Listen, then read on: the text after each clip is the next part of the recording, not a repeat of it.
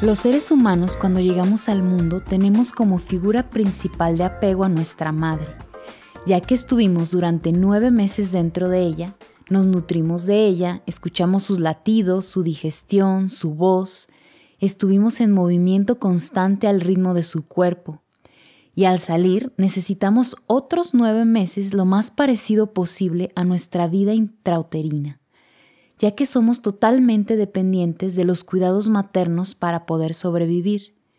Nos seguimos nutriendo de la leche que emana de sus pechos, nos calentamos con su cuerpo, somos en medida que estamos en lo conocido, por lo que el bebé debería de estar la mayor parte del tiempo pegado al cuerpo de mamá, en sus brazos, sobre todo durante la noche. El convertirnos en madres significa compartir un mismo territorio emocional con el niño pequeño, porque aunque ya haya nacido y supongamos que se va a convertir en otro, los campos emocionales no están separados. Se trata del fenómeno de fusión emocional. Esto significa que no hay fronteras entre el campo emocional de la madre y el campo emocional del niño.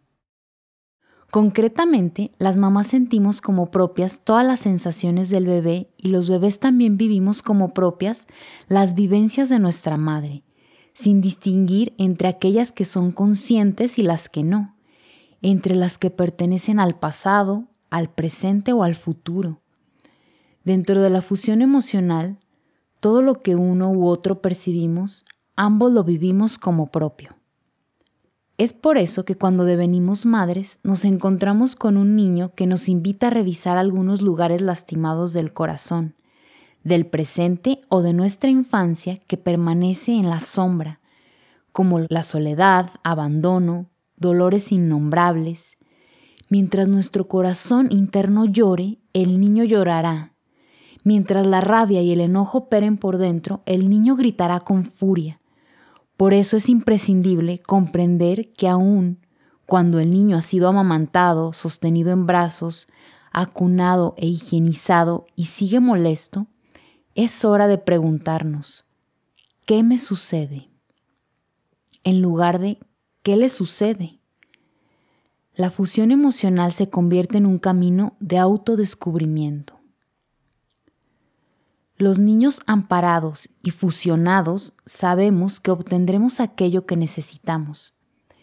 Esa es nuestra experiencia cotidiana, que se repite a cada instante y que conforma una rutina tranquila.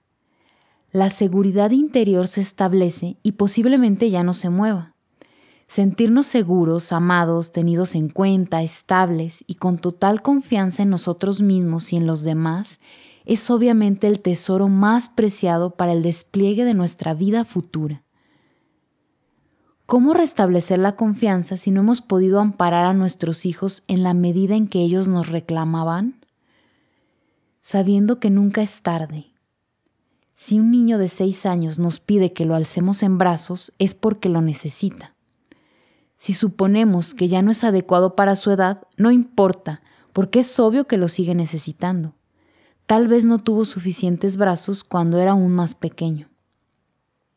A lo largo de toda su infancia, hasta los 14 o 15 años, por suerte, los niños reclaman aquello que precisan. Suelen pedir presencia, caricias, cercanía con nuestros cuerpos, mirada, atención, comprensión y disponibilidad.